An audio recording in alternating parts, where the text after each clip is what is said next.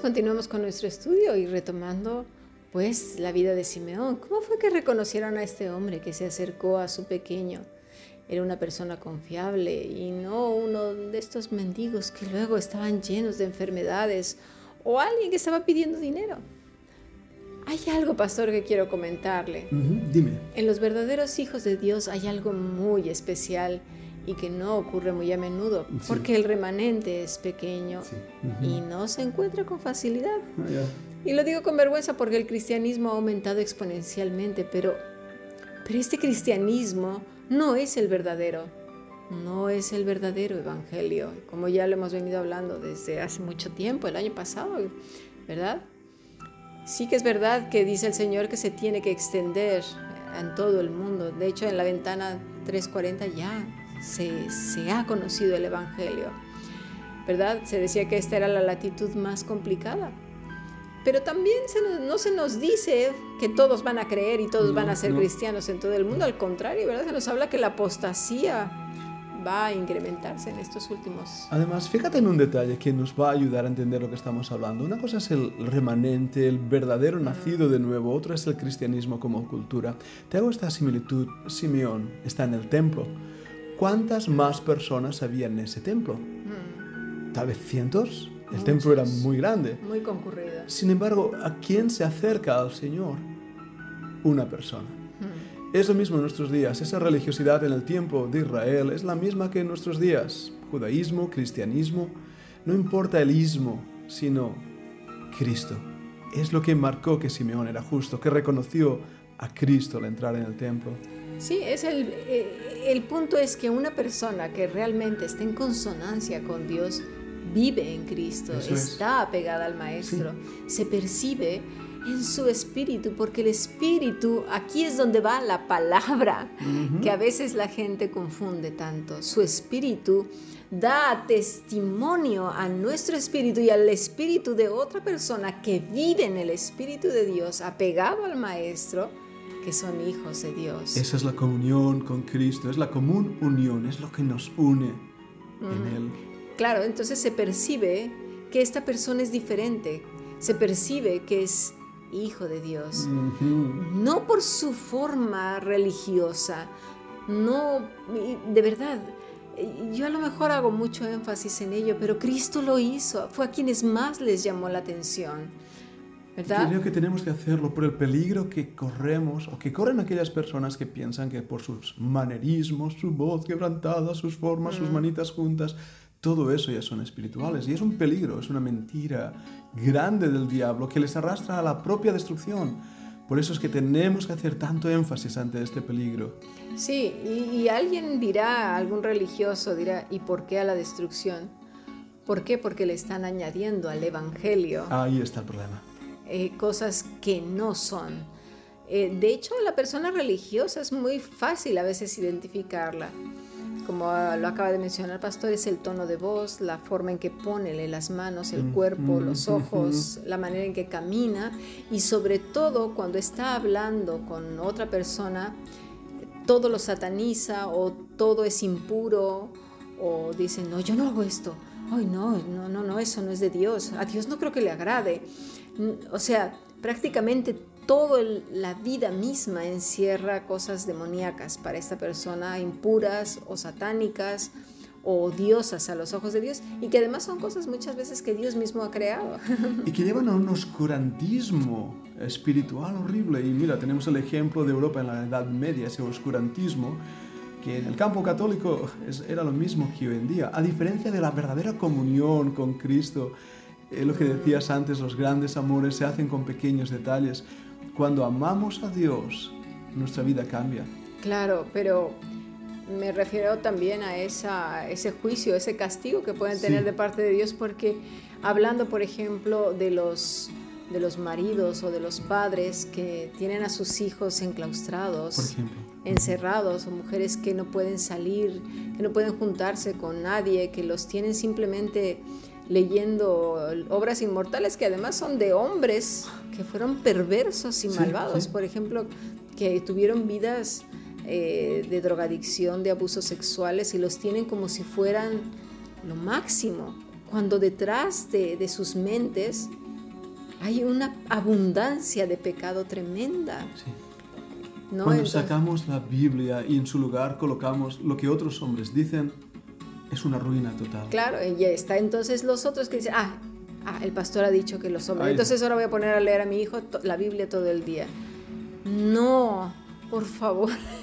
¿Y cómo encuentras ese equilibrio en esa... Pues eso es lo que estamos estudiando todos estos días, ayudar a las personas a que vean a Cristo que fue un hombre normal, santo, sí, sin pecado, pero normal, convivió con todas las personas, fue a fiestas, bailó, bromeó, cantó, hizo todo, disfrutó de lo que Él mismo ha creado. Y Él es nuestro ejemplo en todo y por eso tenemos que imitar al Maestro y ver que siendo santo, puro, justo, el Todopoderoso, anduvo entre los hombres, fue amigo de pecadores. Así es, pastor, porque si fuera cuestiones de religiosidad, cualquiera las haría. Y las hacen ya de hecho en todas las religiones que hay, ¿no? Se trata más bien de algo divino, único, y que solo Dios puede producir.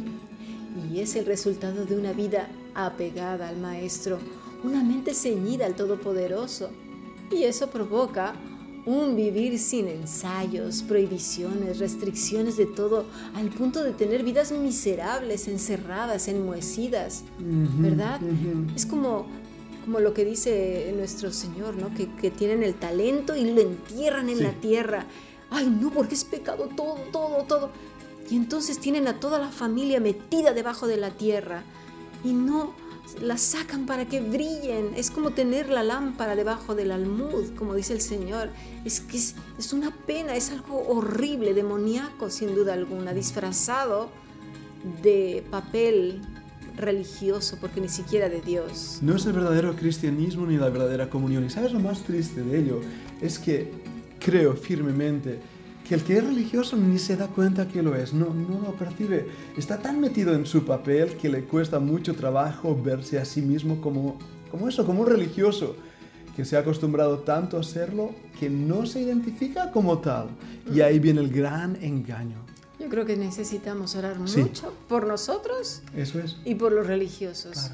Para que no caigamos en la religiosidad y si estamos incurriendo en ello, que Dios nos quite los velos y a ellos también. Ah, pero cuesta mucho trabajo sacar esos velos. ¿Por qué? Porque el religioso no quiere que caigan. Exactamente. Cree que lo hace y lo que dice es lo que debe ser. Así es lo ven como, como si estuvieran en lo correcto. Y, además hasta se enfadan, pastor, es horrible. Pero Cristo confrontó en su tiempo a los religiosos una y otra vez, porque su corazón estaba tan duro que prefirieron sus propios caminos de piedra rumbo al infierno que los caminos de santo, del santo de Israel, que conducían a la libertad, al gozo, a la vida de fruto. Así es, pastor. Bueno, y es así que este matrimonio justo, de la misma manera que María y Elizabeth estuvieron juntas y llenas del Espíritu Santo, porque sus bebés también lo estaban, elevaron salmos al Altísimo.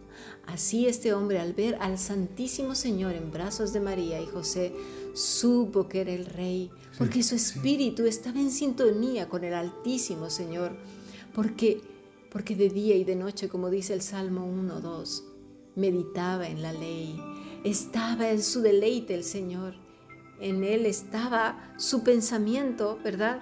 La ley del Señor. De día y de noche meditaba en ella. Sí, era ese bienaventurado varón en cuyo deleite está meditar en el Señor, en su palabra, en su amor, toda una vida de gozo en su Creador, toda una vida de esperar en Él, no se cansó, no pensó, bueno, ya se tardó, quizás no sea verdad, como hoy muchos, quizás se confundieron en cuanto a su promesa, quizás no sean los tiempos, a Dios, claro, a Dios le agrada corazones que esperan en Él, que no se ponen en duda ni su palabra, ni sus promesas, ni lo que Él ha dicho. ¿verdad? Eso es, y esa actitud es la que hoy tenemos que tener como creyentes para el Señor 90 años, 100 años, no importa 120 años, no más que eso. El hombre no puede vivir ya más de esos años. Pero estos son nada más, porque Dios es el creador del tiempo y debemos aprender a vivir en ese tiempo. Dios no está sujeto a sus, a sus propias leyes que fueron diseñadas para que todo estuviera en armonía.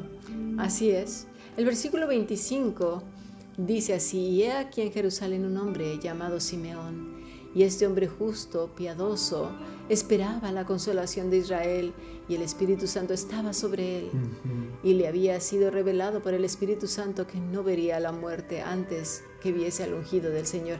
Ya se nos está diciendo que era un hombre lleno del Espíritu Santo, un hombre justo, este hombre en toda su esencia era justo y temeroso de Dios, Eulabes.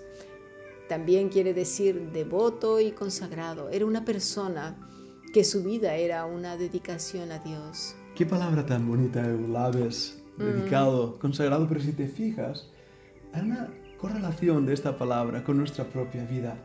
Me pregunto cuántos sabremos que deseemos que nuestra vida sea una dedicación a Dios, porque también lo que nos dice Pablo cuando habla de sacrificios vivos en Romanos 12, ¿lo recuerdas? Sí.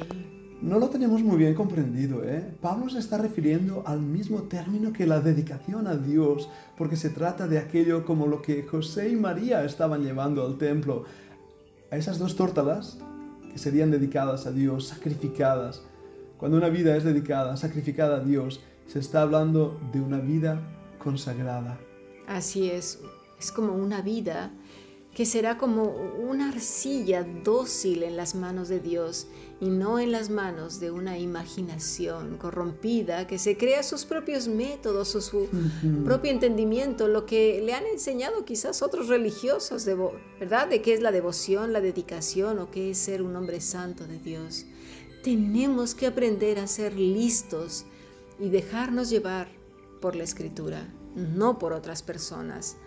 ¿Verdad? Significa ser cauto en cuanto a la conciencia, ¿verdad? De la presencia de Dios y de lo que Dios desea de nosotros, no lo que otros nos dicen que debería de ser, ¿no? Ser reverente ante el piadoso, devoto. Encontrar eso en su palabra, ver el carácter de estos hombres justos, cómo imitarlos y cómo también, sobre todo, imitar a nuestro Señor Jesucristo. Ese es el verdadero temor y amor entremezclados, que combinados constituyen la piedad del hombre de Dios y del hombre hacia Dios. Así es, el Antiguo Testamento ponía el acento en el temor y el Nuevo lo pone en el amor, mm. aunque ya entonces había amor en el temor de los santos de Dios, como tiene que haber ahora en su temor en su amor. Son dos cosas que no pueden ir separadas porque es así como el amor forma una cruz imaginaria que viene de arriba, de los cielos, de la gracia de Dios hacia los hombres, hacia abajo, ¿verdad? Y de horizonte a horizonte, el amor de Cristo en los hombres y entre los hombres de buena voluntad, como José, María, Simeón, Elizabeth, Zacarías, y tantos más que vamos a seguir viendo, ¿verdad, pastor? Todos ellos hombres justos que amaban a Dios y que fueron para nosotros y que son para nosotros un ejemplo de vidas piadosas, sacrificadas para la gloria de Dios. Así es, pues vamos a seguir aprendiendo. Bendiciones.